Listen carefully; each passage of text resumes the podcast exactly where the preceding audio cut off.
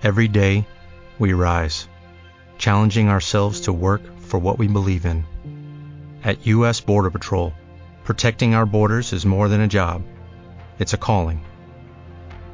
Agents answer the call, working together to keep our country and communities safe. If you're ready for a new mission, join U.S. Border Patrol and go beyond. Learn more at cbp.gov/careers.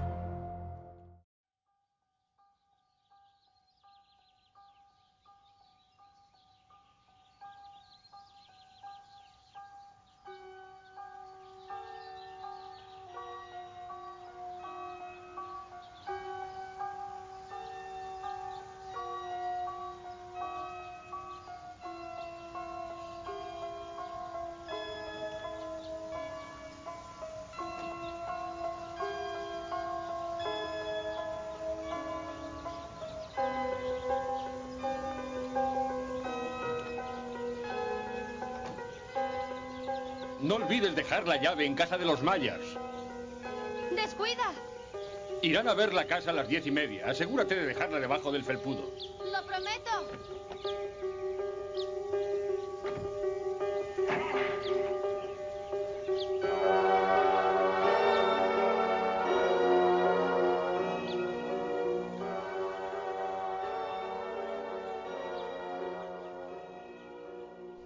Bienvenidos al segundo programa de la Casa de los Mayers.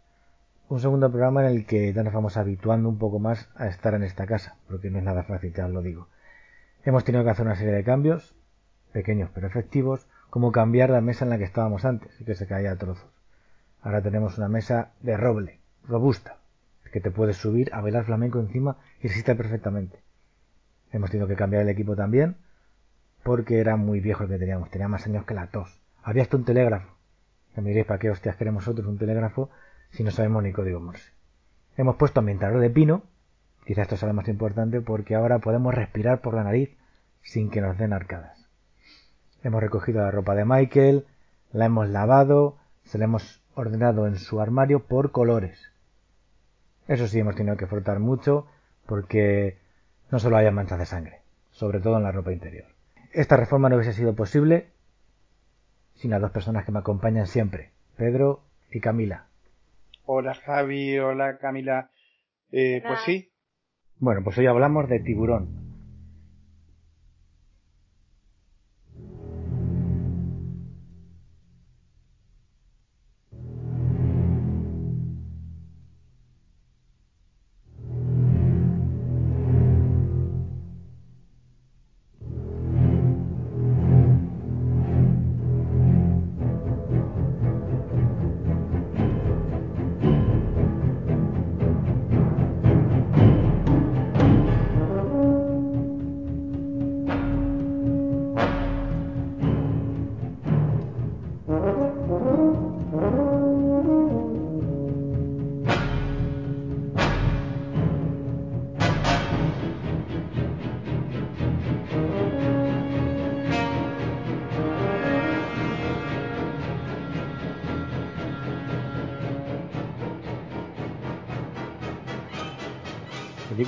1975 dirigida por Steven Spielberg. No la guionizó él, en este caso, sino que sacó él la idea de una novela. Bueno, vamos a empezar con unas curiosidades que hoy nos trae Pedro. Cuando quieras. Tenemos, tenemos ¿qué tal? Una, una buena serie de, de curiosidades eh, de esta película y, y la primera de ellas eh, es el, el, comienzo, ¿no? Un poco de esta idea. Recién nos decía Javi que, que no la guionó Spielberg y, y él a la hora, después de haber leído el libro, tenía cierto miedo, ¿no? Porque tenía miedo de quedarse encasillado. ¿Tienes, eh, ¿Tienes alguna información respecto a esta primera curiosidad, ese miedo? Pues él decía que porque era joven y estúpido, literalmente. Pero bueno, sí que, sí que hubo un, sí que hizo un guion, pero al final no lo no utilizaron el suyo. Él habla de que, bueno, escenas diferentes. En general, una idea muy parecida, pero hay escenas muy distintas. Él usaba películas, bueno, hay una escena que utilizaba la película de Moby Dick, porque es, se asemeja un poco a esta película. pero el director de aquella película no estaba muy por la labor de dejar los derechos a, a Steven, porque no estaba orgulloso de esa película. Entonces, y fueron descartando poco a poco las escenas y al final pues, contrataron a un guionista y hicieron el guion que hoy tenemos en la película. Estupendas coincidencias. También ha habido nombres de actores eh, de la época dando vueltas para, para hacer los papeles protagónicos, ¿no? Sí, eh, Robert Duvall, por ejemplo, que es, eh, no sé si lo conocéis, es el de El Padrino, por ejemplo, hace del el conciliere de la familia, es uno de los hijos, hijo adoptivo de Vito Corleone y abogado de la familia y del, ¿no suena? Sí. Muchísimo y además muchísimos otros papeles, además ha estado trabajando hasta, hasta muy entrada de edad también, ¿no? O sea que ha Sí, llegado tiene- prácticamente hasta nuestros días. Exacto, tendrá ochenta y pico años ya y sigue todavía en activo. ¿Y quién más? Porque había otros nombres, ¿no? 89 años. Hostias, sí, sigue. Además es un actorazo. Sí, sí. Charles Heston también, para el papel del jefe Brody, que le pega, pero no sé. A mí me gustó mucho el que el que contrataron al final. A mí me gustó que contrataron para Queen. Sí, Me gustó por irreverente. No sé, es como, yo creo que no, no hubieran podido escoger otro mejor. Le pega mucho el papel.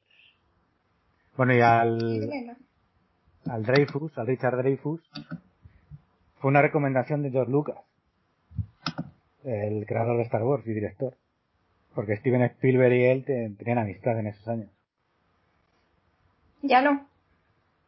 Sí, de hecho comparten, o sea, por ejemplo, Indiana Jones usan la productora de George Lucas, la de Light and Magic. Ah, Tienen una amistad, lo que pasa es que George Lucas ya no es, no es director en sí, sino que solo dirigió Star Wars, alguna más y se quedó de productor. Hicieron una apuesta en su día cuando George Lucas iba a sacar Star Wars y bueno, y creo que era en esta, en este año, justo con Tiburón.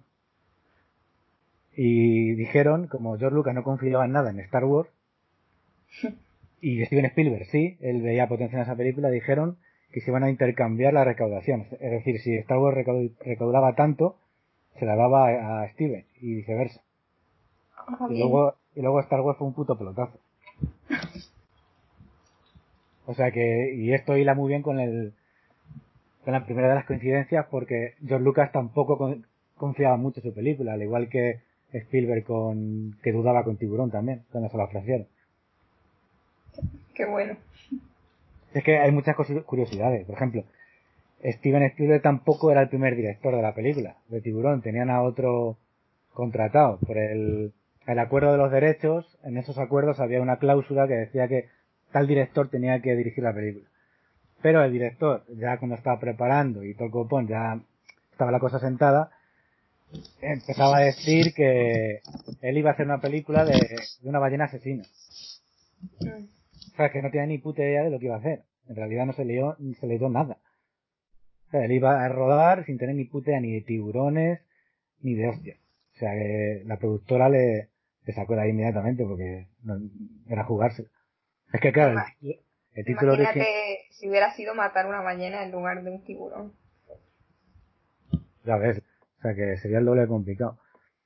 Y eso no puedes, tú, tú puedes decir, joder, es que la película se llama Tiburón, no sabes a qué se va a referir. Pero claro, es que el título original es Jaws, mandíbulas. No es tiburón, que es otra libertad que se ha tomado la traductora. Ya veo. Sí, de eso me había dado. También como pasa con, con muchas otras películas, entre, entre el libro, la idea original y lo que finalmente sale de, de producto hay muchas diferencias, ¿no? Ha habido muchos cambios de- del guion, del contenido, cosas que suceden en el libro no suceden en la película. Eh, de esto también hay mucho aquí, ¿no? En, en Jaws. Pero de que quitaron el romance entre la esposa del jefe Brody. Y menos mal, porque se dice que, bueno, tú dices Camila que a ti la escena de él, bueno, que son muy cansinos en el barco, ¿no? Cuando se ponen a hablar y todo el copón.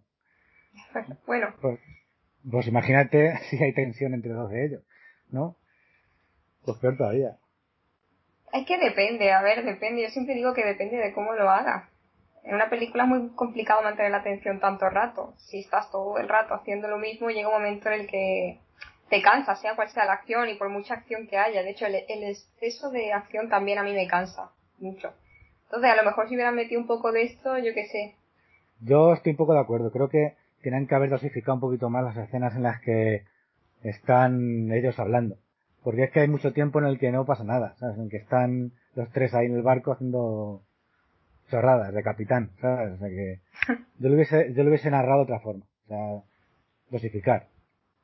Porque la escena está tan larga del que está en la noche borrachos cantando, se alarga mucho con otras escenas. Sí, sí. Y está, por favor, que paren ya de cantar, de verdad. Que se los coman ya. pues el, el sitio este, Amity, Amity Island, ¿no? Es el nombre. Esto que tampoco es real. Esto ha sido preparado para la película y, al final, ¿dónde es que, que, se hizo realmente? ¿Cuál era la ubicación geográfica? En la isla de Martha Vineyard. Entre todas las opciones que había para grabar, entre todas las localizaciones, eligieron esa porque necesitaban que a determinada distancia de la costa, es decir, donde no se viese tierra firme, se pudiese manejar bien el tiburón. Y ese sitio era perfecto porque a 19 kilómetros de la costa eh, el suelo era arenoso y tenían 9 metros de profundidad nada más. O sea que podrían colocar el trineo con el tiburón perfectamente. Además que creo que justo tenía esa la medida en la que emergía y se sumergía. Había leído que no querían que grabaran allí, o sea que no querían la presión de Hollywood. Los ah, pobladores no querían todo eso, no lo sé. Algo había leído yo de eso. Sí, de hecho también en la escena cuando, bueno, cuando están hablando con el, yo no sé, no me acuerdo si es el alcalde o el que cojones está ahí que dirige el temario, cuando está hablando con él, creo que la primera vez, se ve un cartel muy grande que habla un poco del tiburón, bueno, que algo del tiburón menciona. Pues ese cartel lo tuvieron que hacer aposta para la película, pero durante un, esa mañana no dejaban ponerlo más tiempo los, los, los de allí.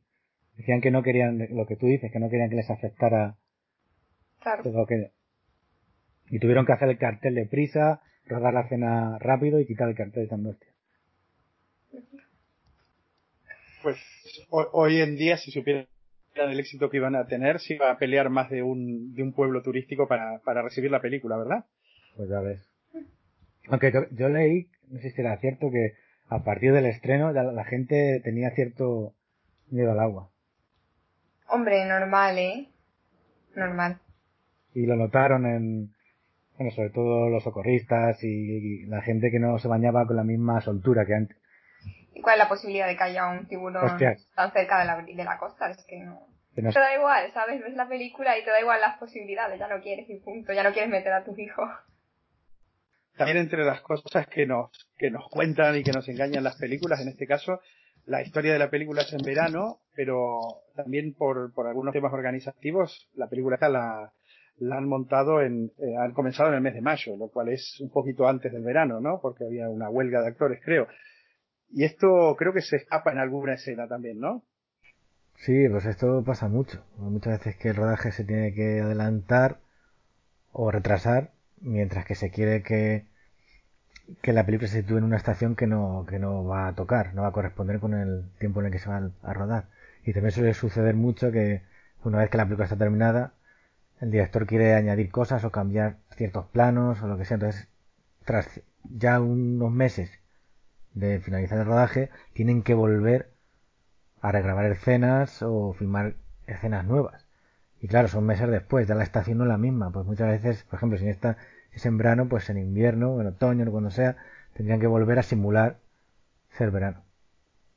Alguno lo habrá pasado mal en bañador en, en mayo según el día, ¿no? Seguro, seguro. Y sobre todo los que se han tenido que bañar. Hay también un, un gran protagonista, bueno, el protagonista sin duda, aunque quizás no es el que más sale en pantalla, que es el tiburón, ¿no? El, el, enorme tiburón blanco. Y, y, aquí lo que ha habido es, un uso de, una robótica de la época, del, año, que, fue un gran protagonista. ¿Qué, qué, me podéis contar de, del robot o los robots que se usaron para, para esta película?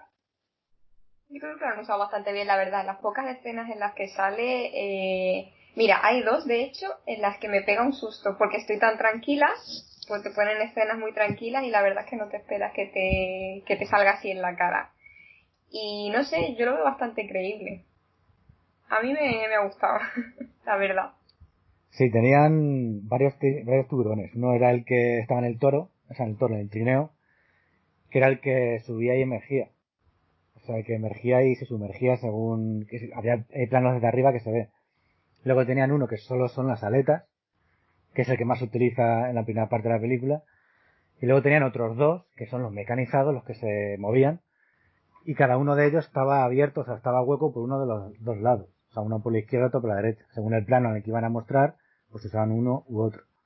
Y lo que pasaba que dieron problemas y no funcionaban.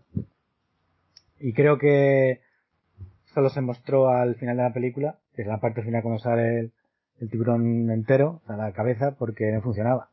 No sé si se referían a ese o al mecanizado ya a partir de la hora de película. Pero no lo mostraron antes porque tuvieron problemas. Y el reparto se cachondeaba, de eso. Pues eh, al final uno de los, de los, comentarios que ha hecho Spielberg de, de, su propia película es que esos problemas mecánicos eh, hicieron que muchas escenas o, o, o, muchas de las escenas en las que se esperaba filmar con un con, con, el, con el robot no se hicieron con el robot y, y, se ve mucho menos al tiburón de lo que se hubiera eh, visto con el plan original.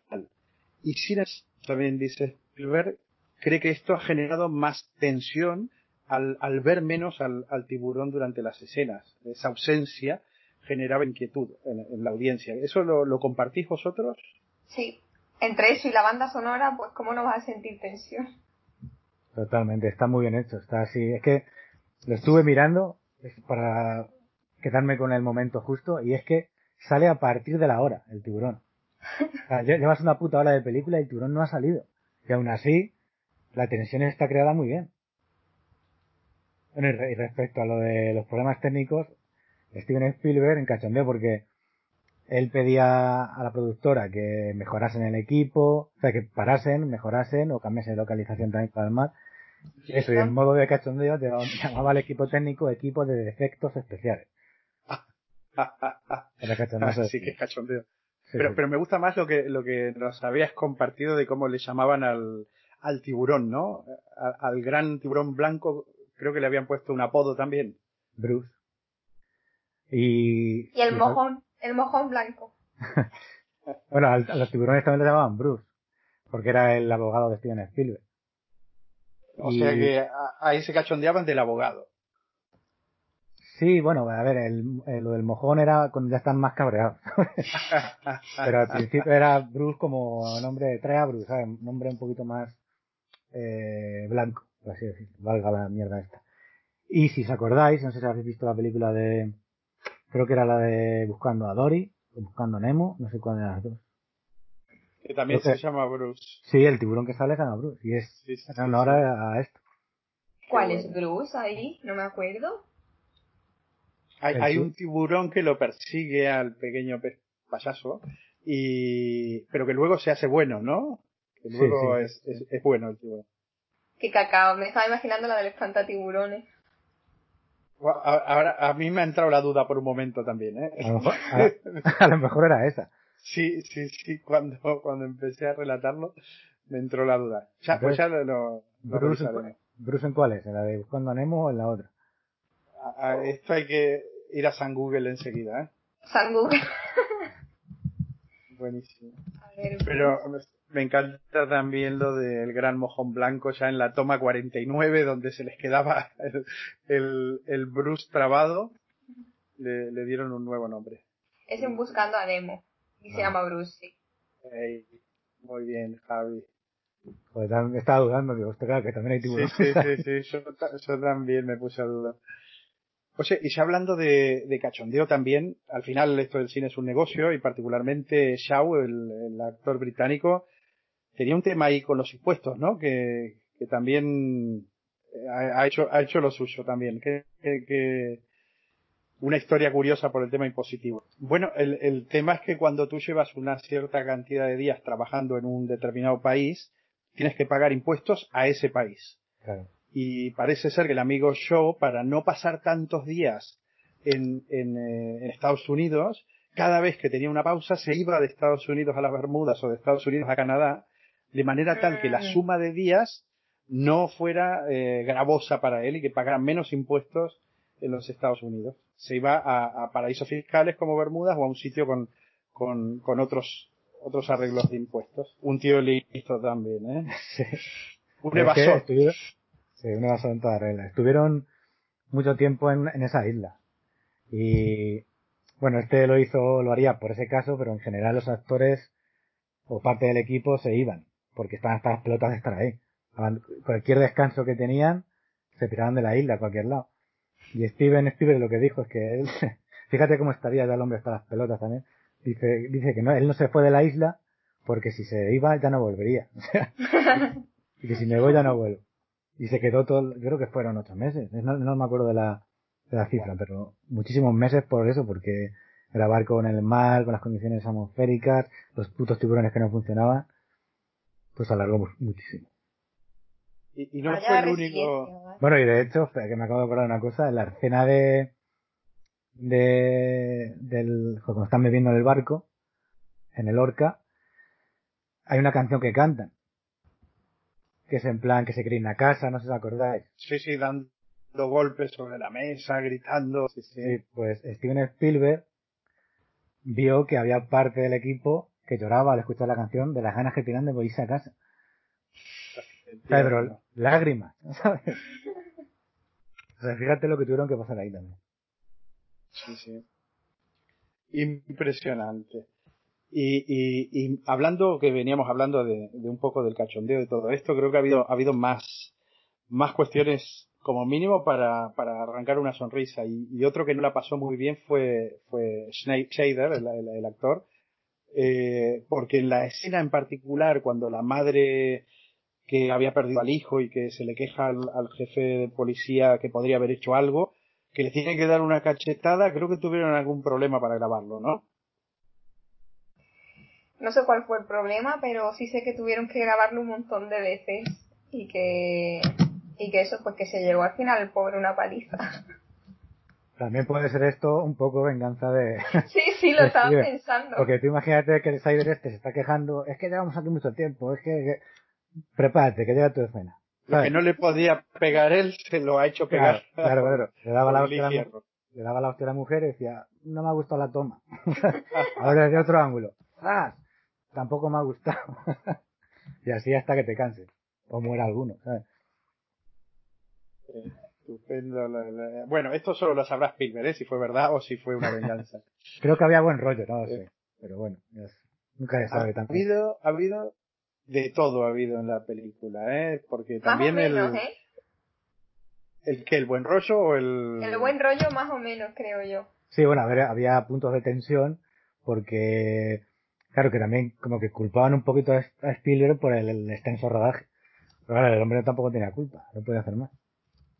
Y hubo una guerra de comida. En una cena, el, el Seider empezó a arrojar comida, creo que fue él. Y le tiró comida a Steven Spielberg. En la cara, en la plena cena. Pero fue en plan coña. Y luego Richard Dreyfuss la tiró al Seider y así empezó una guerra en plan coña. ¿sabes? Y luego acabaron todos bañándose en la piscina. A lo mejor un po- a lo mejor sí que había un poquito de tensión. Tiró la, la comida para descargar y luego ya, ah, que era broma, ¿sabes? Puede ser, puede ser. si, si terminó en la piscina, terminó bien. Sí, se tiraron los tres. No terminó en un Spielberg y los protagonistas.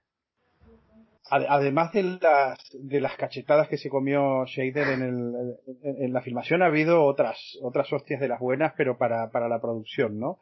El, el barco este, claro, que al final están filmando en el mar, había insistido Spielberg en que esto fuera lo más real posible, y el, el Orca, el barco este de, de Queen, tuvo problemas, ¿no?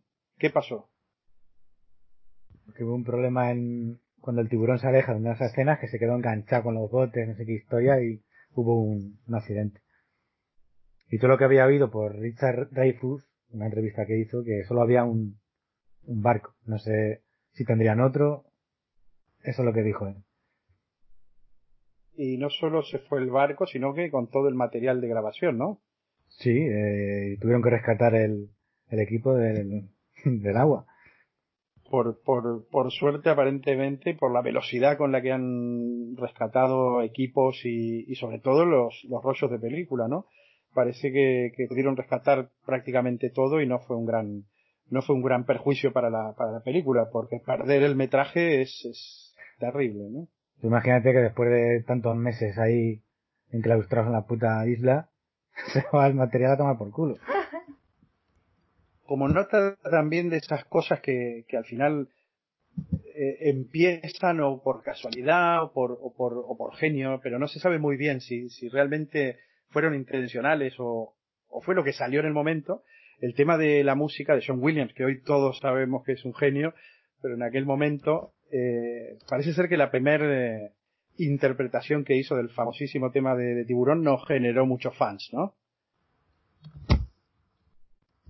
Hombre, es que es un poco extraña, o sea, yo me puedo imaginar la primera vez que te ponen una música así, mmm, te puede suscitar pues, dos sensaciones muy diferentes. A mí, mmm, hablando por mí, conmigo lo consiguió, la verdad será también que me la han puesto en tantas películas, la han usado para cualquier momento de tensión que ya es icónica. Sí, y además que a ver, era muy muy simple. Claro. Eh, John Williams lo que quiso es como se trataba de, de un tiburón que es un bueno, viene de, de muchos años atrás, es de las criaturas que evolucionan de seres más primitivos. Entonces él quiso dar un toque primitivo a la banda sonora. Tan primitivo que era simple. De hecho son dos notas, mi y fa, que hay medio tono de diferencia entre las dos. Y cuando se la, bueno, cuando se la encargó Steven a John Williams, ya quedaron para verla, y cuando se la mostró, era tan simple que Steven Spielberg se creía que estaba de cachondeo, John Williams. Y John Williams dijo, no, no, que esta es la, la banda sonora que te tengo preparada. Y ya, tras escucharla ya un par de veces, ya sí que se dio cuenta Steven Spielberg de que la banda sonora esa era perfecta. Pues una, una de tantas anécdotas de esta, de esta película. También padecieron, en su momento querían, querían conseguir un, un tiburón real para, para la escena, si os acordáis, en un momento parece que han atrapado al tiburón y lo celebran, pero no, no es grande, grande, sino uno de, de tamaño medio, digamos, ¿no? Entonces, intentó conseguir un tiburón eh, pescando de manera natural para poder exhibirlo en la película, pero no pudieron y, y tuvieron que, que importarlo, ¿no? Pero no, no salió tan bien, si, si, si mal no recuerdo, no salió tan bien esa importación de tiburón. Sí, esto también, a ver, no sé en qué año saldría la esa ley que sacaron que no se podrían hacer daños a los animales para. En para ese no creo. En ese seguro que se podía hacer lo que se diera la gana. Claro, seguramente, pero el caso es que también ellos pidieron al tiburón de, de otro sitio, ni siquiera fueron ellos quienes lo capturaron. Es que claro, si tienes que traerlo desde otra zona es normal que acabe pudriéndose. Bueno, más realista imposible. Sí, sí, porque dices bien, ¿no? Al tener que transportarlo desde otra zona y, y el tiempo que lleva el transporte para cuando llega la, el momento de la filmación, nuevamente ya el tiburón estaba medio podrido y, y, y aparentemente olía fatal también, así que Pues hubiera estado muy bien ver las caras, ¿no? De, de los actores y de producción con un tiburón podrido. Yo lo hubiera puesto así mismo, podrido y todo en la, en la película. Pues y, era, eran tantas las complicaciones y, y, los contratiempos que tenían que también con este, este, espíritu cachondo que acompaña a toda la película desde, el comienzo y jugando con el nombre en inglés Joes, le, habían bautizado dentro del equipo Flows, defectos, ¿no? En inglés. Que efectivamente una afirmación muy complicada. Es que yo no sé si se habían hecho muchas películas así grabando bajo el agua por aquel entonces. Que tenía que ser un reto también en todos los sentidos. Y... Claro. De hecho, también el, el, eso se refleja en el, en el presupuesto de la película, ¿no? Que tú haces una planificación de una grabación, pides una suma de dinero, pero creo que aquí se les escapó también, ¿no? Sí, es que, y si, a ver, si tú tienes problemas en el rodaje y también hablas con la productora y te mandan a paseo, pues tampoco ayuda, ¿sabes? En vez de colaborar contigo, pues complica mucho más las cosas. Sin duda. Más, más frutos de la, de la casualidad o del momento. Hay, hay una frase que, que pronuncia el jefe Brody en el barco cuando le aparece prácticamente delante de la cara el, tiburón por la parte de atrás, que dice una frase, necesitaremos un barco más grande. Pues, pues e, esta frase, que creo que es una de las frases de más peso de toda la, la película, también tiene eh, cierta historia detrás. El actor, ¿no? ¿no? No era parte del guion, sino que la, la dijo y a raíz de eso mismo, la, la grabación original de esa improvisación no está capturada con fuerza. Y, y también luego en las, en las primeras proyecciones de prueba esta, esta frase ha, generado también modificaciones de la película. Si, si hay realmente una escena que, que, de toda la película, sobre todo cuando la he vuelto a ver, eh, que me ha dejado, que me ha capturado la atención y que me ha dejado boquiabierto escuchando el relato, es la escena donde Quinn relata el hundimiento del, del Indianápolis, ¿no? De la, del, barco norteamericano hundido en el que supuestamente él era parte de la tripulación. Y, y luego también he, leído que se trata de una historia real, ¿eh? no, no es algo que se hayan inventado para la película, es realmente impresionante. Eh, cómo lo relata, cómo se quedan los otros dos actores de esa escena mirándole. ¿Qué, os ha parecido? Pues es la, la escena preferida de Steven Spielberg, dicho por él, la que más le gustó, el, la charla del, el diálogo de Quint. Porque esa en realidad era mucho más corto. Era solo un breve comentario sobre lo de Indianápolis. Y lo que hicieron fue ampliarlo de unos textos de no sé quién, no me acuerdo del nombre, que a su vez Steven Spielberg se, le, se lo dio a otra persona para que lo reescribiera. Se lo pasaron a Quint, que Quint, el actor, el, era escritor también, y lo que hizo es modificar ese texto también para adaptarlo a su personaje. O sea que pasó por muchas manos ese, ese diálogo. Y con un resultado impresionante. También, por decirlo de alguna manera eh, educada, Quint eh, tuvo una cierta ayuda artificial, ¿no? Para la escena, o al menos lo intentó. Utilizó el, lo que utilizamos muchos. El remedio del coraje. Se, se, se pimpló. Pero parece que por, por coger coraje se cogió un poco más que coraje, ¿no? Se pidió un par de corajes, por lo menos. Nada, pues también cuentan que un día te emborrachas, no puedes rodar y tienes que rodar otro día, dirás tienes que, joder, si tenemos que estar aquí muchos meses, ¿qué más da ello? no tenemos Pues prisa ninguna.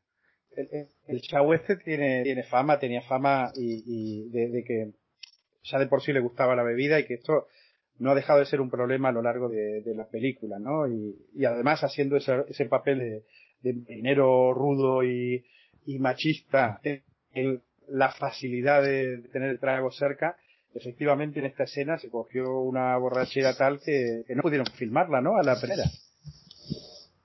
Se, se metió demasiado en el personaje. Pues creo que aquí estuvo Spielberg a punto de a punto de echarlo fuera, de, de, de, de- echarlo de la película. Le, le pidió Shaw una oportunidad de, de volver a hacerlo y al día siguiente cuando vuelve a, a rodar la escena lo hizo de tal manera y con tal convicción, que es lo que vemos al final, que, que le perdonó y, y, y pudo seguir la película, ¿eh? pero creo que se la estuvo jugando, se la estuvo jugando a lo largo de la película. No sé hasta qué punto será cierta la mala leche de Steven, pero a ver, yo entiendo que te, cabre, que te cabré, pero con todas las complicaciones que estás teniendo en el rodaje, vas a traer un actor ya con lo, con lo que tienes grabado. Por eso. Y además que el texto es suyo, bueno, una modificación suya. No sé, yo creo que a lo mejor le sentó mal, pero no, no creo que estuviese cerca de despedirle.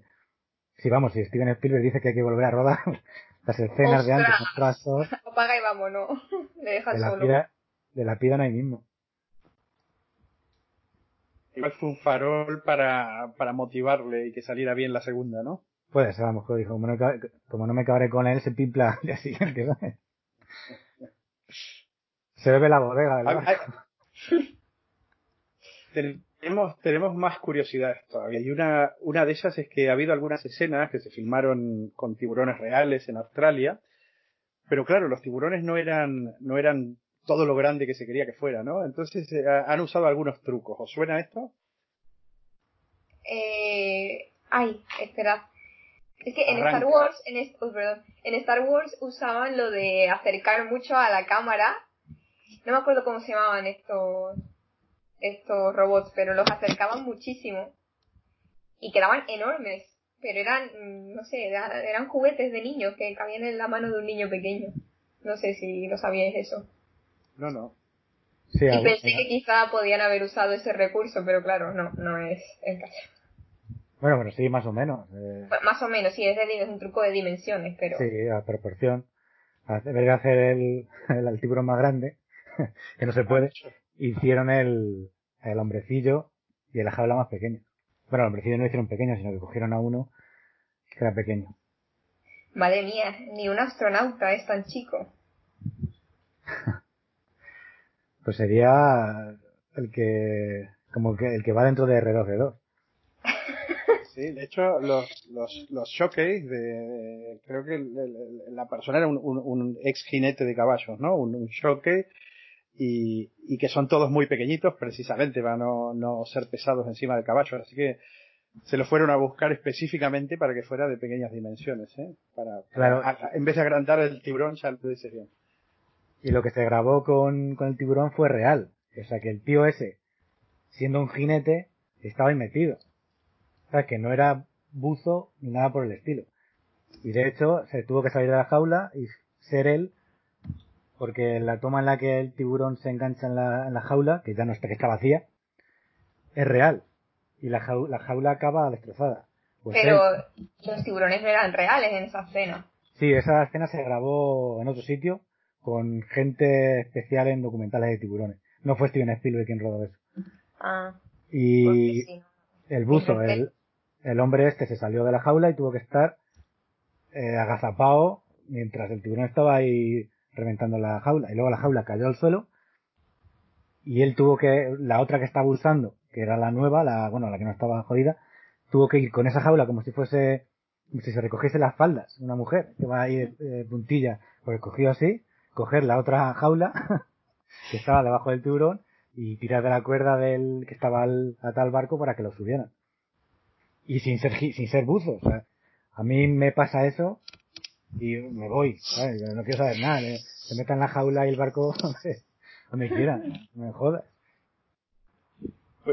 Esto, esto dio pie, esto que cuentas dio pie, porque claro, era totalmente inesperado que, sucediera eso, como bien dices, y, pero como lo siguieron grabando, aparentemente Spielberg quería usar estas escenas tan realistas, ¿no? Y, esto generó que, que reescribieran eh, el guion de manera tal que encajaran estas escenas en el nuevo guion, ¿no? Y le salvó la vida al personaje de Hooper esta, esta escena y este tiburón fuera de guion, ¿no?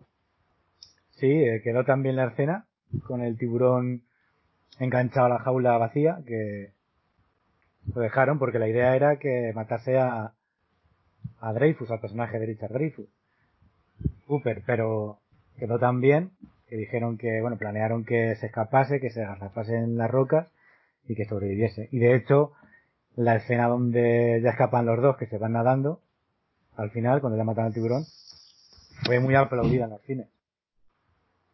O sea que fue también un acierto tanto como por las impresionantes escenas del tiburón como por la decisión de salvar al personaje. De hecho, Javi, hace un rato comentabas el, el tema del reshooting que había que hacer a veces para, para corregir, ¿no? Cuestiones temporales, cuestiones de, climatología. Y, aquí también eh, ha habido algún caso así, ¿no? Y creo que hay una escena especial que, que se filmó ya después de terminado el, el, rodaje principal de la película, que agregar un poquito más de, de, miedo y, y, rehicieron una escena o hicieron una escena nueva, mejor dicho. ¿Es correcto?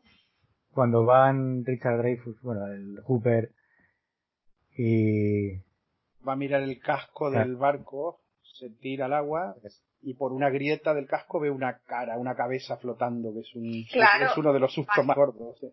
De hecho, este fue mi primer susto. Porque estaba yo toda tranquila y digo, es una peli de 75, ¿sabes? De hecho, No me va a si- pasar nada. Y cuando vi la También- cabeza dije, hostias. que también encuentra un diente de tiburón. Y lo, Sí. le cae con el... Creo creo que te da un cuchillo también. Se le cae todo a este hombre, de verdad. Me cae hasta un poco más. Y bueno, lo que hicieron Ahí- fue enturbiar el agua. También se nota que es otra escena que, bueno, por mucho que dice aquí que enturbieron el agua y eso, yo sí me he dado cuenta que es que, si os dais cuenta, en el barco, por fuera, cuando están ellos ya llegando a la zona y tal, las luces del barco que están por debajo del agua son amarillas. Y sin embargo, cuando el Hooper se sumerge, la luz es, la luz es azul. ¿Sabes? Que no, no tienen la misma iluminación. Me di cuenta de lo de la luz amarilla y Sí. sí, que me chocó un poco, la verdad. Sí, sí me di cuenta de eso. Eh, esta, esta escena que, que, se, que se hizo el reshooting en, en- en la piscina del vecino para dar más susto, al final dio resultado, dio buen resultado, porque en, en las proyecciones de prueba, yo creo que hay, hay dos escenas que son las que, las que te hacen saltar, ¿no? Del asiento. Hay muchas, pero hay dos que son las que más. Una es cuando a Brody le aparece el, el tiburón por la parte de atrás del barco, que es cuando dice Sí. aquella frase de necesitaremos un barco más grande, y la otra es justamente esta, ¿no? La de la cabeza flotante. Y curiosamente, aun cuando no hay tiburón y cuando es una escena de remake que se, se nota que está como forzada, eh, al parecer, durante las proyecciones de prueba, el público gritaba mucho más fuerte en la escena de la, de la cabeza flotante, ¿no? Que, que curioso. O sea que les dio resultado, ¿verdad? Claro, es que fue inesperado hasta para mí en la habitación de mi cuarto, que no sé. Yo a veces me gustaría volver a, o sea, haber nacido en esa época, ir a esos cines y sentir lo que sentía esa gente con, con la tecnología que había en ese momento, ¿no? Que no estaban acostumbrados a, a muchos sustos tampoco, pero si además están bien hechos, con la tensión bien hecha, pues imagínalo. Claro, es que al ser un salto evolutivo de, en calidad, es que es el año 75. eh, No estaban acostumbrados a ver esa calidad. Que hoy día sí que a lo mejor, a lo mejor chirría un poco, pero entonces era toda una novedad. Y ya terminando con las, con las curiosidades también, eh, desde luego una película súper premiada y, que ha ganado, ha ganado en este caso tres Oscar entre, otros premios, ¿no? Ganó el, Oscar de mejor montaje, de mejor música y mejor sonido y fue nominada a la mejor película, aunque no lo ganó. Pero la música tiene, tiene un evento también, también especial, ¿no? Con, con John Williams, porque en la propia ceremonia, eh, John Williams estaba dirigiendo la orquesta de, durante, durante la ceremonia de los Oscars en, en 1976 y se produjo un, un evento curioso. ¿Os acordáis de esto? estaba dirigiendo la orquesta a la ceremonia de los premios de la academia y que cuando ganó el Oscar pues nada fue gracioso que tuvo que correr al podio coger el premio y volver corriendo a, a seguir dirigiendo que ahora, ahora al, al, al, al oír esto también me, me, dan ganas como de ir a ver la entrega de los premios que en algún sitio estará grabada. Primero a verlo, porque debe ser muy divertido ver al director corriendo a coger el Oscar y, volver. Y a ver si la orquesta desafinó, que siempre tengo la duda si el director hace algo o no. porque como está todo ensayado, pero si los dejó de dirigir un rato, a ver qué pasa. Pues me lo voy a mirar a ver qué, a ver qué tal. Oye, y aquí, aquí termina ya la, la colección de curiosidades, ¿eh? Esto creo que han sido unas cuantas y súper interesantes. Bueno, Camila, ¿tú cuándo la viste por primera vez? Este viernes pasado. la primera vez, de todas. no, de verdad, no la había visto, no me sonaba ninguna escena, así que ni siquiera de pasada creo haberla visto antes. El viernes 10 de julio del 2020 la vi por primera vez. bueno, nunca es tarde. ¿Y te gustó? Sí me gustó, sí me gustó. Mm, sí que es verdad que ya lo dije, hay partes que son un poco pesadas, pero bueno, lo comentaremos adelante. ¿Y a ti, Pedro? Te... Bueno, ¿cuándo la viste por primera vez? El, el, el, realmente no recuerdo el día exacto, lo que sí recuerdo es el primer impacto que tuve con, con la Más o menos la edad, hay, De pequeño, pues. Ahí voy. Eh, realmente lo, el primer impacto es que la fue a ver mi madre, eso todavía, todavía cuando se estrenó la película y cuando estaban los carteles tan impactantes, porque también el cartel era, era muy llamativo en la, en esa época los cines daban una película, ¿vale? Y, la daban, no eran multicines, daban solo una película y la daban a lo mejor por una o dos semanas y, y así. Me acuerdo cuando, cuando apareció por primera vez eh, en mi infancia, me llamó muchísimo la atención y tenía ganas de ir a verla. Y, recuerdo claramente mi madre diciendo, no, esa película no es para ti. Ella la había ido a ver con una amiga, porque sola no, no tenía el coraje de ir a verla, porque sabía que venía fuerte, y les impactó tanto, además vivíamos en una ciudad de playa, que, de ninguna manera iba a permitir que yo la pudiera ver. Y yo creo que crecí no con miedo a los tiburones, sino con, uh, curiosidad, ¿no? Seguramente la primera vez que la vi sería un adolescente, pues este era muy pequeñito, ¿eh? En el año, eh, se habrá estrenado por allí en el 77, un par de años después, eh, que las cosas no iban tan rápido antes, y, y yo tendría eso, ¿eh? Cinco años, seis años.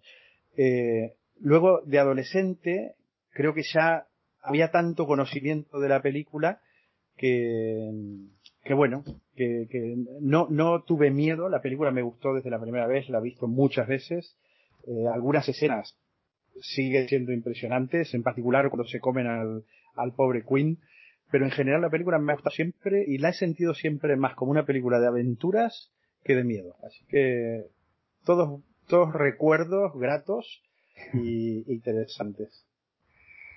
Pues yo la vi con unos siete años, más o menos. Y me impactó tanto que gracias a esa película tengo miedo a mar abierto. Así que pero que, que, estaría, estaría prohibida para siete años. ¿Cómo, cómo has logrado colarte en el cine? pues fíjate, eh, yo de pequeño siempre he visto todas las películas, pero de las que no están recomendadas para niños ni para todas. De, con sangre, de miedo, de todo. Y me gustaba. Las veía escondidas, claro, no, no con mis padres. Y fue ver esta joder, es que no, es que es meterme en mar abierto y, hostia, macho, y, y imaginarme la puta cara del tiburón apareciendo, ¿sabes? pues, pues ahora con esto que nos cuentas entiendo muchas cosas, ¿eh? Se llama talasofobia, lo que no sé si lo tendré como sí. tal, pero sí, por lo menos algún indicio tengo, seguro. No, pero ese es el sabía origen. ni que tenía nombre. Sí, sí. Es, gracias a esa película. sí. Es acojonante. Madre mía. O sea, no es ni que te estuviste a punto de ahogarte, ni que te has caído de un barco No, en no, la mar, no. ni... No, No, no. no, no. Es haber visto el tiburón a los siete años. Es la puta película del tiburón. Pues, es- pues, me gustaría saber... A mí me gustaría saber todas las películas que Javi ha visto a esa edad para, cierto. para tener, para tener Todas cuidado con él. Todas las de miedo que había y por haber, o sea, bueno, solo me, me creó impacto. Esta y la de Freddy. Que me daba un, me acojonaba vivo. O sea, O sea que has estado sin dormir cuánto tiempo, di la verdad. hasta hace dos días. El otro día, muy bien por primera vez. No, pero esas dos he visto todas. El exorcista, eh, Poltergeist, eh, La noche de las bestias, todo. O sea, todo lo que No, había sí, de sí, ese. me imagino. Para salir de casa tú llevas un crucifijo colgado, de plata, por cierto. Ah, llevas ah, agua oh. bendita en un bolsillo.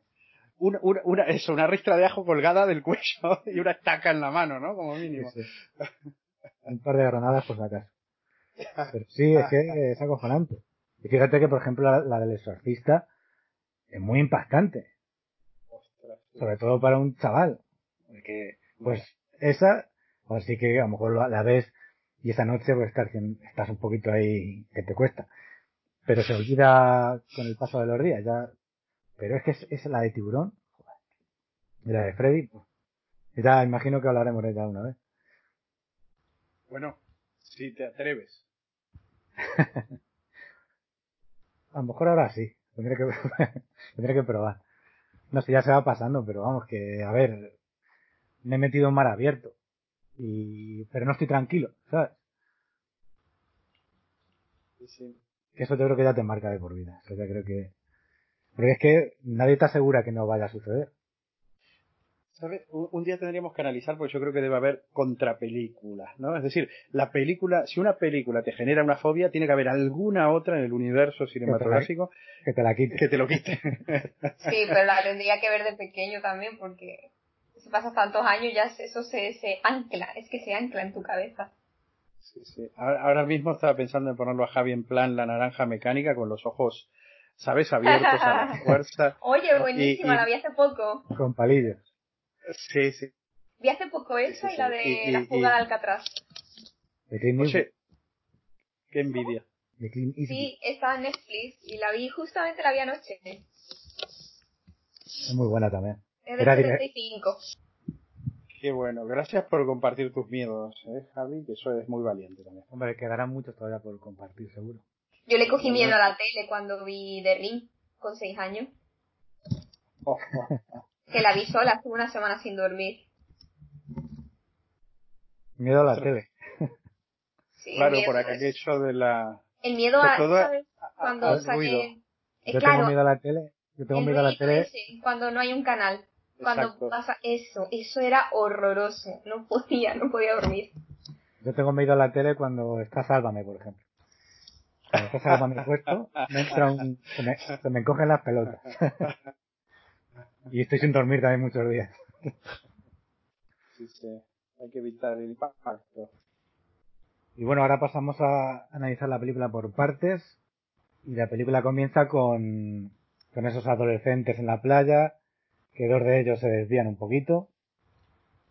Uno va, bueno, uno de ellos tiene la misma afición que Queen. Y cae, cae inconsciente también del alcohol. Y la chica se queda sola nadando en el mar. Estas, a ver, yo lo que no entiendo tampoco, que es una de las cosas que, nada más empezar, a pesar de, la que, de que la película me encanta, pero que el tiburón te haga aguadillas, Es verdad. yo no, no sé, Fue ¿Será lo que soy mismo que un pensé tiburón yo. Además, lo dije en alto, dije, es imposible que esto pase así en la vida real. Claro, casi pierde y se muerde. acabó. Eso, eh, robe, No, robe la... Pero me imagino al tiburón cogiéndote con la letilla el pie y tirándote por abajo. A ver, ahógate. No, es La que, derecha, Estaba izquierda. y luego zaranda, que la zarandea. Es Una, que eso- una, esos zarandeos, bueno, lo una nota aquí. Estuvo como un minuto pidiendo ayuda y todo, ¿eh? Y es que la zarandea y en- se, se libra del, del agarre del tiburón en una escena, no sé si os acordáis, después del zarandeo. Y se queda agarrada a una, a una boya y se queda tranquila, o sea que no tiene heridas graves. Y si un tiburón de esas dimensiones te zarandea, te parte por siete trozos. Te falta un Eh. miembro ya, sí.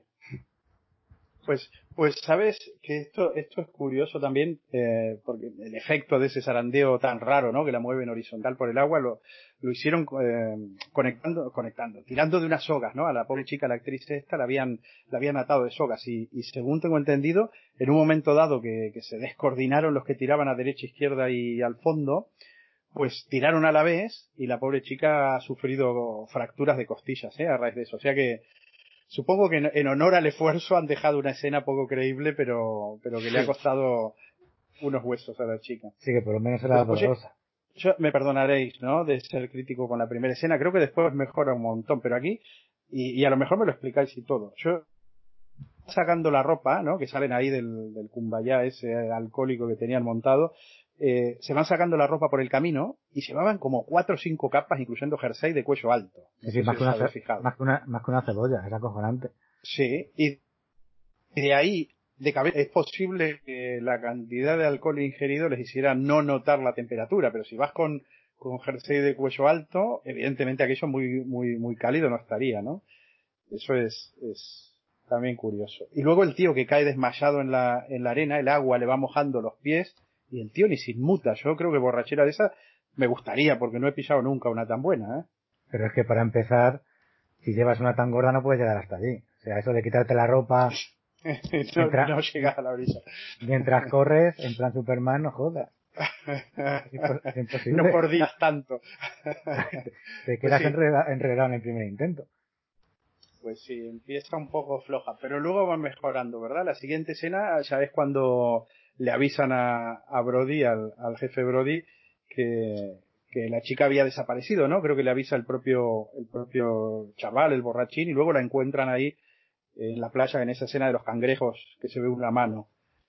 Y aquí tenemos otra curiosidad. Eh, Steven Spielberg contactó con, con especialistas de la medicina forense para ver cómo debería crear ese brazo, qué tonalidad tenía, qué tipo de textura. Y el resultado fue muy realista, pero tan realista que no parecía real para alguien que no supiese cómo queda ese brazo en esas circunstancias.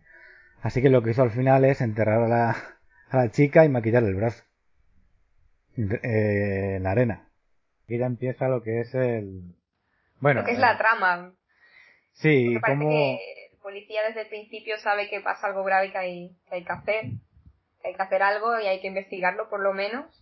Como que está más pendiente, pero como siempre está el otro lado, del negociante, del, del alcalde en este caso, que no, que no, que no de ninguna manera va a cerrar las playas. Y es, es la última palabra. Este, eso está muy bien tratado en la película, porque de hecho se puede comparar muy bien con lo de la pandemia esta, como está pasando. Hay un indicio, indicio de un problema, ellos saben, bueno, es evidente que es de un tiburón, pero lo niegan, que no pasa nada. Luego en el segundo ataque, ya es evidentísimo, siguen las, bueno, las dudas no lo tienen claro, pero no quieren cerrar las playas, porque hay, porque viven de eso en ese pueblo. No quieren cerrarlas, pero él en el fondo sabe que es peligroso y que algo pasa porque él no se iba a mojar, le decía a otros que se metiera al agua. Claro, y, lo, y el tío este, el, no me acuerdo si es alcalde o lo que sea, ya cuando, sabéis quién, quién os digo, ¿no? El, alcalde. alcalde Hay como un triunvirato ahí de alcalde, médico y el, y el periodista, pero el que, lleva la voz cantante y que sale entrevistado en la televisión es, es el alcalde, sí, Larry Vaughan. Pero que, por cierto, yo creo que el, que el periodista, el que entrevista, es el autor del libro del tiburón. Creo. Mira qué curiosidad. Eh, se pone ya después del segundo ataque, cuando ya se sabe que es un tiburón, a meter cizaña a la gente que se bañe, en lo que dice Camila. O es más o menos aquí, como también la pandemia, que te incitan a hacer la normalidad, pero el problema sigue ahí, ¿sabes? Y aquí en este, este segundo ataque mata a un niño, ¿no? A un niño llamado Alex y luego eh, resulta que la madre de este niño ofrece una recompensa para, para que mate al tiburón y ahí es donde se lanzan todos a, a por el tiburón, ¿no? Y tienen, tienen un resultado. Sí, ahí ya forman la, bueno, primero se llama al Hooper, que es especialista en tiburones y eso. Bueno, en general en, es el Exactamente, es el jefe de policía quien lo llama. Sí. Y ahí ya debaten, bueno, pescan al, al tiburón que se cree que lo, que lo han cogido, cuando es evidente que las, bueno, es Hooper el que lo dice, que la mandíbula no encaja con las heridas de, de los cuerpos que han encontrado, que es otro más grande, pero ellos, los, los, los de arriba, vuelven a decir que a tapar el asunto, como que ya está el tiburón cogido, que ya no va a haber más problemas, cuando saben que sí. Pero claro, no les interesa parar el movimiento del, de la isla. Bueno, sabe, sabe el alcalde, por así decirlo. Sí, el alcalde se lo explican y no quiere saber nada. Que él, él mismo lo dice, dice, nosotros vivimos, vivimos de los turistas, de la gente que viene. No podemos cerrar las playas. Él mismo lo dice. Además, eh, la, acción se desarrolla alrededor del, del 4 de julio, que es una fecha muy señalada para los, para los norteamericanos de, de vacaciones. Y, y, por eso mismo el miedo a perder esa, esas fechas y el turismo que genera es lo que le hace tomar esas malísimas decisiones de, de ignorar la alerta. Sí, justo lo que pasa aquí. Se ignora, se ignora. Y mira, es que exactamente lo mismo, punto por punto. Por eso digo que me gusta cómo está llevado el tema de la negación y el descubrimiento del tiburón, porque es que es muy real. A los de arriba no les interesa cerrar. Sí, también me ha sorprendido que en un momento dado, en, este, esta parte de la trama, a medida que el alcalde se va dando cuenta, y especialmente cuando la madre del niño se enfada con, con Brody, el alcalde lo reconoce, ¿no? Y le dice, esto, esto no es tu culpa, ¿no? Le dice a, a Brody. Y Brody, sin embargo, dice, pues sí que lo es. Porque de alguna manera él acató lo que le dijo el alcalde cuando podría haber tomado otra, otra actitud, ¿no? Claro, de hecho la madre del niño que muere se lo recrimina a él, que es la autoridad, y le dice que él sabía que era un tiburón y que no cerró la playa, que permitió que la gente se bañara. Claro. A partir de aquí luego ya empieza a llegar el- el- el- la gran cantidad de turistas, ¿no? Hasta aquí solo había habido, creo que ya por aquí hay, hay tres muertes, ¿no? Está la primera chica, luego el niño y luego el, pescador del susto en el, barco, que aparece la cabeza, y, a partir de ahí ya empiezan las escenas con gran cantidad de turistas, ¿no? Sí, hay una escena también que se eliminó, porque Steven Spielberg le... Steven Spielberg no es un director que, que le guste mucho las escenas que impacten.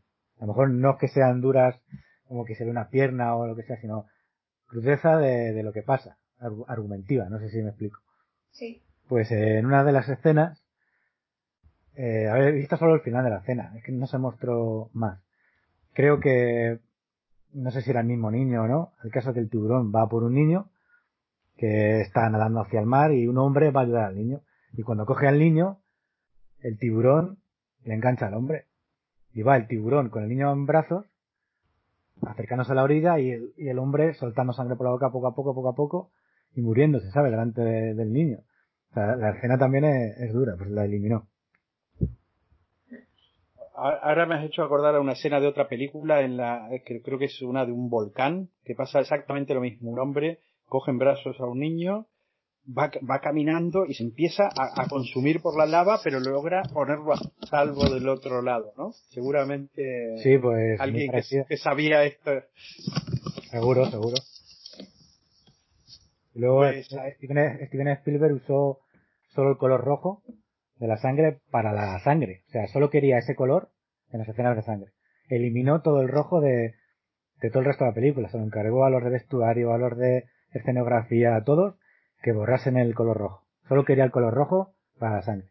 Pues sí que se nota, porque yo lo notaba en todas las escenas donde salía el maldito cubo blanco con la con los pescados podridos, de verdad. Qué desagradable. Os lo juro, ¿eh? No podía verla. cuando lo usan de cebo. Ahí, ahí ya entonces en esta parte de, de la película ya empieza a ver, empieza a ver turistas, Ha- hay una broma, ¿no? En un momento dado hay, apa- aparentemente hay un tiburón con la playa llena de gente y en realidad era una broma de unos niños, pero al- al ca- ahí al cabo ya al poco tiempo se dan cuenta de que efectivamente hay un tiburón porque, porque rápidamente se, se provoca otra muerte, ¿no? Y ahí es donde comienza, digamos, la parte más aventurera de, de la película, que es cuando se, se conforma esa tripulación del, del orca, ¿no? Sí, bueno, se, se reúnen en casa del, jefe de policía, de Brody, y deciden hacer la autopsia primero al, al tiburón que cogieron. Y luego cuando ya tienen claro que no es él, porque, bueno, que ya lo sabían, ya se deciden, deciden ellos hacer el, una excursión por el mar, bueno, a cazar al tiburón. Y se sirven del bote y de la ayuda de, de Queen. Que tampoco es que fuera muy contento con la participación de, de Hooper, pero le hace le hace algunas pruebas, ¿no? Algunas pruebas de nudos, recuerdo que le Sí, pide el nudo mariposa, Sí. creo. Eh, Pero Bueno, más que, el otro, Quint es que no quería ir con nadie, directamente quería hacerlo todo él solo y se veía capaz. sí, sí. Sí, que es que creo que, bueno, a ver, Queen no es que no se fiase de, de Hooper ni que no le hubiese capacitado, sino que tenía, tenía el ego tan alto Sí, que no quería que- quedar mermado ante él, ¿sabes? De hecho, cuando en la escena del motor, cuando se rompe, le dice Hooper a, a Queen, dice, aminora un poquito la marcha que vas a reventar el motor. ¿Y qué hace el tío? Acelerar. ¿Os acordáis? Sí, sí, sí, que, y, y, y revienta el motor. Y revienta el motor, claro. Es para que, porque tenía un orgullo tan alto que no quería dejar que le diese indicaciones el otro. No, no solo eso, yo lo que capté fue como un- una rivalidad de intelectos. O sea, eh, Quinn desde su posición decía, ¿qué vas a ver este que ha estudiado en un laboratorio? Mm, Vente yo que he estado aquí, que me he comido lo que es la realidad de frente y estoy todos los días en mi barca y sé lo que es tratar con tiburones. También he estado en la guerra, o sea, ¿qué me va a enseñar este a mí? Eso es lo que yo captaba. Sí, era de- una lucha entre experiencia y Claro. teoría y estudio. Lo académico contra lo, experimental. Claro, teoría, teoría contra práctica. Cuando se, embarcan los tres y empiezan a tirar esa, ese, ese cebo asqueroso que, comentaba Camila, y, y, da resultado, ¿no? Ahí en esa, esa es la, la escena tremenda en la que en la que se le aparece prácticamente delante de la nariz al jefe Brody el, el tiburón, ¿no? Y, la frase esa famosa está aquí, ¿no? Necesitaría otro barco más grande, porque se ha visto el tamaño del tiburón. Y ahí empieza el duelo, ¿no? El duelo entre los tres hombres y el tiburón. Sí, bueno, y otra escena que me acabo de acordar también de, de la lucha de egos. Bueno, que Hooper realmente tampoco, sino que él no tenía ningún problema en reconocer cosas. Hay una escena en la que eh, Queen está pescando algo, algo gordo, y Hooper le está diciendo que no, que no es el tiburón ni de coña. Él mismo, por la fuerza que estaba haciendo, lo que estaban cogiendo, le dice que no era el... No sé si acordáis de eso. Sí, pero ¿qué pasó después? Es que no me acuerdo qué pasó justo después de eso. La que no, no era el tiburón, no, no recuerdo qué pez sacaron o, o si sacaron algo, pero no era el tiburón. Y eso tampoco le gustó mucho a, a Queen. Entonces empiezan, ¿no? A perseguir al tiburón y, le empiezan a, meter, que también es, impresionante, no se rinde el tiburón, empiezan a meter arpones con, con esos flotadores, ¿no? Para, para saber por dónde va. Sí, a le hacen de todo, le hacen de todo. Esto es una cosa que me saca un poco de la película. Porque hay dos veces, dos ocasiones en las que disparan con el arpón al tiburón, que es cuando se lleva los botes, para que no se sumerja y para que si se aleja le puedan seguir. Pues cuando le clavan el, el arpón y sigue el bote detrás de él, se agarraba al tiburón, ponen una música de aventuras. Sí, sí, me parecía que el auténtico John Williams. Sí. sí, tipo Indiana Jones que va a descubrir la, el arca perdida. Eso a mí me sacó un poco de la película. Es como, no sé. Pues cuando te decía que para mí es una película de aventuras, pensaba exactamente en eso porque tiene, tiene miedo y tiene eso, pero efectivamente era como vamos a la casa del tiburón y todos contentos, ¿no? Tal cual. Pues, música esperanzadora, no sé, a mí, a mí eso me saca un poco, no me, no me gusta mucho, pero bueno, un pequeño detalle. Es lo que ha quedado, sí, sí. Y, después de, de, darle casa y de intentar hacer todo esto es donde, eh, bueno, creo que en un momento dado Brody intenta pedir ayuda, ¿no? Porque se ven ya que el, que el animal le supera en, todo, ¿no? En fuerza, en resistencia. Intenta pedir ayuda por la radio y... Ah, sí. Otra hazaña más de Queen. Eso. No me jodas, macho. Se carga la radio con, un martillo, era, ¿no? Porque sí. Con un bate de béisbol. Yo digo, este hombre... Y, y yo digo, ¿dirá alguna explicación? No. Rompe la radio y ya está. Vale, gracias.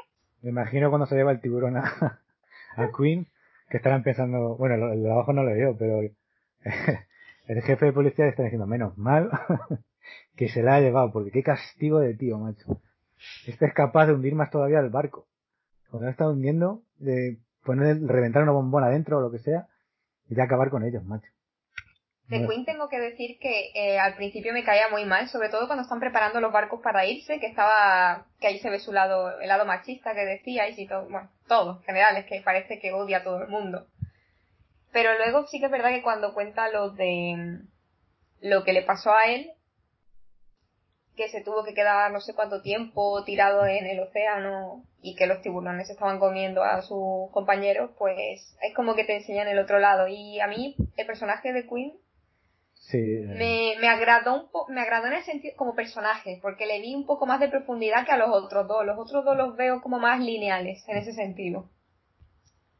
Sí, la, el discurso ese, que es el que es la escena favorita de Steven, es que es muy bueno. Es muy bueno. Y eso te hace empatizar mucho con, con Queen. Pero es que luego la lía. Luego las cosas que va haciendo dices, madre mía, si no le mato la bomba atómica, me mato yo con un arpón, no me jodas. Pues gracias a Queen se quedan sin radio y con el barco inmovilizado, porque también en ese ataque de ego deja el motor roto. Y ahí es que a la desesperada, eh, Hooper propone el, inyectarle una, con una lanza estricnina, ¿no? Sí. Que me parece lo más inteligente. Ya podían haberlo intentado desde el principio Pues sí. Pero tam- también tiene poco recorrido, porque en cuanto se mete a la jaula y al, al primer bueno. embate del tiburón, se le cae la lanza y se acabó el plan. O sea, Pero yo ahí tuve una confusión. Vi que se le cayó, que se le cayó la lanza, sí, pero pensé que él le clavó algo. O sea, cuando el tiburón impacta contra la jaula, algo le clava, porque yo vi como que sí, hacía el movimiento cuchillo. con la mano. Ah. Sí. Y yo digo, ah, bueno, por lo menos se lo ha, ca- por lo menos se lo ha clavado, va a caer el tiburón, pero no. No, no, a cuchillazo No. limpio, vaya. Vale. O sea, ahí Sí. eso me quedó en duda eso. Que, supongo que esas son las escenas del, del pequeño shock que, que comentábamos hoy, ¿no? Sí, ese no. era el, el actor. No sé hasta dónde habrá sido real eso, pero desde luego la lucha desesperada entre el buzo y el, y el tiburón es, es impresionante en esa escena y efectivamente destroza la jaula, le- el otro clavándole cuchillazos en la, en la nariz por encima, hasta que se escapa y se queda sumergido, ¿no? El, el, el Hooper en la profundidad como agazapado entre unas piedras y unas plantas, ¿no? Sí. Sí, se queda escondido y dice, ya si eso salgo después. Que se lo carguen ellos. Tengo oxígeno aquí abajo, me voy a quedar un poquito a ver si busco caracoles.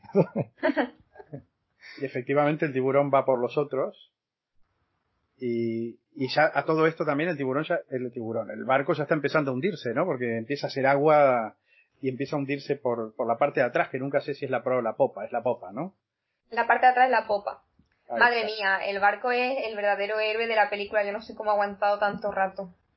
Sí, sí, porque dado- Y cuando se hundió el barco, lo que hicieron es arrimarse a, a la costa lo- todo lo que pudieron. Porque claro, no estaba previsto. Y así podían desde el, con el suelo a que no cubriese, pues manejar un poco que no se hundiese del todo y, y grabar las escenas. Pero claro, si en ese momento giran la cámara, la orilla se vería. qué, qué- qué listos que son. si no, si no hubiera sido más complicado. Y, hay- y es verdad que a mí, a mí me preocupaba que no se terminaba de hundir nunca el barco, ¿sabes? Que iba como primero de atrás, un poco de lado, no se termina de hundir. No, Bueno, y, el, viene- y el ya- motor y que, y que la noche anterior había el tiburón ahí eh, embestido contra el... En fin, el barco entiendo. estaba... El barco, yo no sé cómo aguantó toda la noche, ni siquiera. Qué campeón. Es verdad. Es verdad. Encima era un Luego barco también que se- tú lo ves y lo ves que, que, que no, que, que tanto aguante no. Ya que en realidad un tiburón de 8 metros y ese barco tan antiguo, yo creo que un poquito cae. Ahí, ahí, en esta parte de la película está la escena que creo que es de las que, de las que yo, así, si alguna me da más impresión, o que más me deja un, un- un sabor de miedo, es justamente cuando el tiburón pone medio cuerpo encima de la, de la popa y con la boca abierta ahí como si estuviera vaciando un paquete de, de galletitas encima de la boca o comiéndose las últimas patatas del, de la bolsa de patatas, todo lo que va cayendo del barco empieza a caer en la boca del tiburón, incluyendo a Quinn, ¿no? Sí, y eso es un indicio de que los tiburones no piensan. Porque si yo soy tiburón, digo, no me voy a comer al tío que me está ayudando. Que este tío está consiguiendo que, que me los coma. El tío es ha, el que está jugando para mí. Claro, ha jodido el motor, ha roto la radio, no puede pedir ayuda. A este tío o me le como el último o le perdono la vida. Pero por era el primero no cae. Pues joder, si lo tienes con vida te puede ayudar más. ¿Sabes? A lo mejor te hunde el barco entero. Pues, Déjalo ahí un poquito cierto, Sí que se lleva una muerte horrible, ¿eh? Porque al menos para, el- para el espectador es una muerte horrible, porque se lo va comiendo como de a poquito, ¿no? Primero lo coge por, sí. por, por las piernas, luego a mitad del cuerpo y va mordiendo y hasta que episodio. se lo come. Me gusta Pues sí. saborear. Y entonces aquí nos encontramos con uno adentro del estómago del tiburón, el otro esperando abajo del mar a ver si la cosa pasa y el y el jefe Brody trepado al mástil que ya es prácticamente de lo único que queda fuera del agua. Así un poquito más y no le da tiempo a disparar.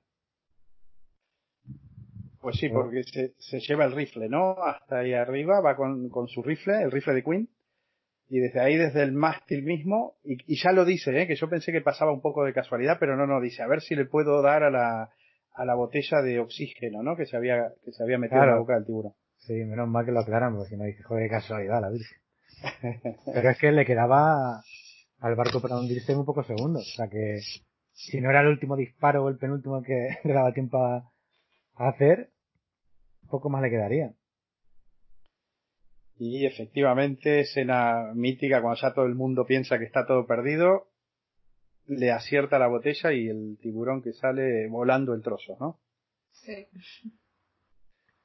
Yo, yo tengo apuntada aquí la frase que dice Brody en el momento que, que justo cuando va a disparar el tiro que, que termina haciéndolo explotar. No, no sé si la tenéis os la dejo decir, porque es muy bonita. Sonríe, hijo de puta. te has lanzado, te ha gustado la frase. Sí, pero a mí me dio pena el tiburón, pobrecito. Ya te digo yo que a los miembros del equipo ninguna. Pues es como, si aquí, por ejemplo, en las fallas de Valencia, que estás, están los que hacen los muñecos estos mucho tiempo construyendo y luego los queman. Imagino que, que les dará cierta pena. Pues aquí seguro que ganado el puto tiburón ya a tomar por culo. Tenía hasta las pelotas el tiburón. Ay, bueno. y aquí ya casi casi estamos al final porque creo que queda una escena más, ¿no? Después de que vuela el tiburón. Ah, bueno, sí, se- sale el otro de abajo del agua, ¿no? Hola, buenas tardes. Sí. ¿Cómo El- va? ¿Sabes qué ha pasado? Ne- Necesitas ayuda. Cabrón, ya está. Sale Hooper diciendo, ¿dónde está el tiburón? Si lo pillo, lo mato, lo mato. Pues no, y ya no. está. Y se van juntitos y final feliz. Sí, sí, pataleando hacia la costa y... Es verdad, ¿eh? Finales de los que ya no hay, ¿no? Esos finales con, con alguien marchando hacia el horizonte. Eh, ya- y hablando no- de, de, de la vida, ¿sabes? Como si, bueno, ya está, ya, ya hemos No. pasado esto, ahora hablemos qué haces mañana, ¿sabes? Me parece que ha clareado, ¿no? Ay, de verdad.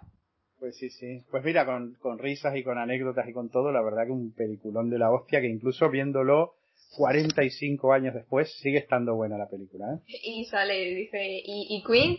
No, no, no está. Ah, bueno, ¿qué haces mañana? Es que es una sensación así. No sabía el hombre si seguir serio o echar una sonrisita. Nunca me cayó bien. Pero por un momento pensaba que iba a sonreír, que a lo mejor sonríe. Estupendo. ¿Y qué es lo que más te ha gustado y lo que menos, Pedro? Lo que más me ha gustado es la, la vigencia de, de la película y insisto, desde el punto de vista que la veo como... Un segundo, también puedes elegir una escena en concreto. Ok. No, que eso lo iba a hacer yo. bueno, Ah, bueno, pero broma, pueden ser, pueden ser diferentes. Pueden Claro. ser diferentes escenas. hay dos horas de película. Sí, sí. Eh, no. No, bueno, el- realmente lo que más me gustó es, es eh, que ver la película una y otra vez, y habiéndola visto hace poco para, para grabar este podcast, es una película que, te vuelve a enganchar.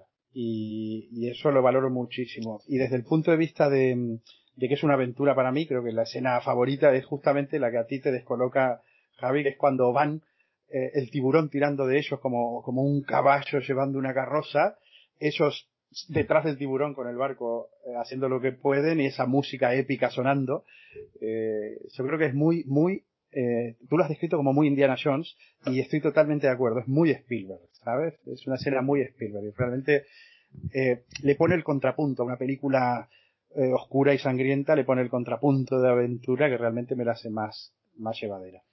Y lo que menos me ha gustado, si hay algo, creo que son algunas inconsistencias que hemos hablado, en- en- sobre todo al principio de la película y en, y en- en algunas escenas donde algo se le da mucha importancia y de pronto poca, pero bueno, eh, yo creo que es también, esto cuando la ves la primera, la segunda y la tercera vez no te das cuenta y solo cuando la he visto en plan crítica me he dado cuenta de, de más cosas, pero en general me ha encantado la película.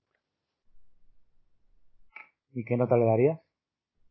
Eh, con- eh, eh, haciendo la transposición de la época y del año eh, a, a los tiempos actuales, un 8. ¿Y tú, Camila, qué es lo que más te ha gustado y lo que menos? A ver, me ha gustado porque mm, ha sido entretenida y la verdad es que las escenas de tensión yo valoro mucho como, creo que ya lo dije en el anterior podcast, que valoro mucho cómo se hacen las escenas de, de miedo sin recurrir a necesariamente a screamers y tal. Fíjate que no, no necesita en todas las escenas poner música de repente ni nada de eso, que lo hace, pero no lo hace siempre. Me gustó. Las escenas de tensión, pues, aparte que creo que, que el tiburón salga poco le da toda la importancia que merece. Y me gustó mucho el personaje de Queen, también lo tengo que decir, aunque lo odie, o sea, me lo encuentro en la vida real y lo odio. Pero valoro la profundidad, se tome la molestia de hacer eh, los personajes profundos, porque los otros dos ya digo que me parecen más planos. Y el lado negativo, mm, bueno, eh, sí que es verdad que es un poco pesada, sí que se me ha hecho en algunas escenas, muy largas. La escena del barco, incluso, incluso diría las escenas donde están dándole cazas continuamente, porque llega un momento en el que es algo continuo, ¿no? No se puede parar. Incluso ahí ha habido momentos en los que se me hacía un poco pesado. Pero no, en general muy bien. Y la nota un 7. 7.0. Sí, la verdad es que sí, esa escena un poco... se hace un poco larga. Es que hay muchos tramos... Es continuamente, ¿sabes? Sin ningún tipo de, de aditivo ya. Simplemente es eso.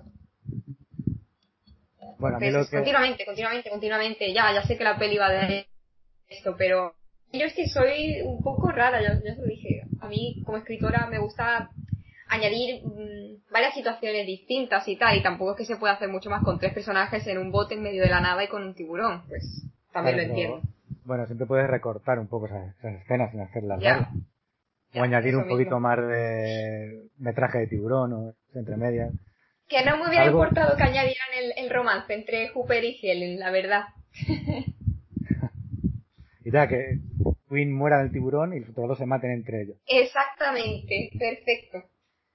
Y mientras van alejándose en el horizonte, le dice Hooper, por cierto, me acuesto con tu mujer. Ah, sí, ¡pam! Ya está. Bien. Lo sabía.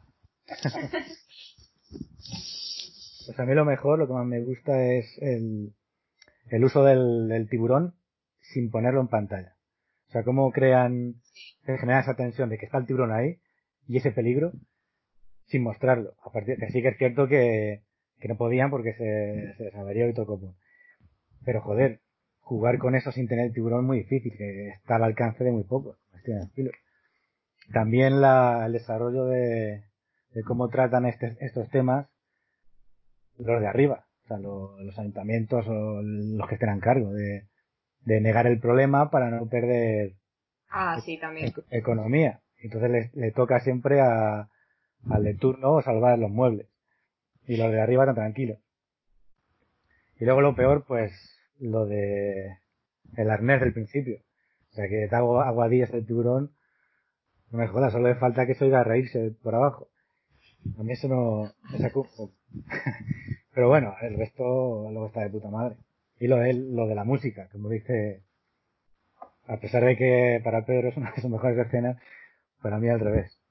Y es que, claro, tienes una, una sensación de peligro con el tiburón cuando le, están dando caza. Y la sensación que tienes es, se los va a cargar a todos, van a morir. Pero cuando dispara al, al, tiburón, sale y pone esa música, digo, hostia, es que a lo mejor no, no mueren, ¿sabes? Que le van a dar para el pelo al tiburón. Es que es la sensación que me da, que van a ir a por él, le van a morder ellos al tiburón y todo, no sé. No me gusta esa música tan esperanzadora. Y luego de nota, pues, un 8 también le doy como Pedro. Porque hay que valorar también la época en la que se hizo, con unos recursos muy bajos. No me gusta pues esto, no me gusta esto y no me gusta esto. Nota final un 8. no, pero a ver, son ya, ya, ya. Es, es, una gran película, sin duda, y además yo también he considerado lo que decías. Hoy en día los guiones serían diferentes, la consistencia entre las escenas, la música. Hoy, en día tampoco se gastarían 4 o 12 millones, ¿no? Se gastan 200 o 700 millones. O sea que se pueden realmente sigue siendo... Te pueden hacer un tiburón por CGI perfecto, saltando al barco, ¿sabes? Haciendo como hacen los tiburones de verdad que saltan por las focas. y, lo han hecho, ¿eh? Y lo han hecho porque hay muchísimas películas con tiburones extremadamente realistas pero que no han tenido ni tendrán el impacto que ha tenido esta, donde más allá de los medios técnicos de Bruce el robot o de los o de los eh, la consistencia argumental o musical de una determinada escena, el total de la película da una huella que ninguna de las otras con todos los efectos ha podido hacer, ¿verdad? Es que Spielberg es es un maestro haciendo esto. La narrativa se da muy bien. Sí. a pesar de que en esa época estaba en prácticas, le sale bastante bien. ¿Qué edad tenía él en ese momento? Pues sería joven, a lo mejor entre los 20 y los 30. Sí. Sí, creo que sí. Era... Creo que, creo que 25 años exactamente, ¿eh? Justo la media. 25. Creo que sí. Madre mía. ¿Y yo con 23 y qué he hecho en la vida? Bueno, es que él, él, él, él, seguramente mientras hacía esa película tampoco era consciente de lo que estaba haciendo. A lo mejor ya estás haciendo grandes cosas y aún no lo sabes. Puede ser. ¡Ay, qué buena frase!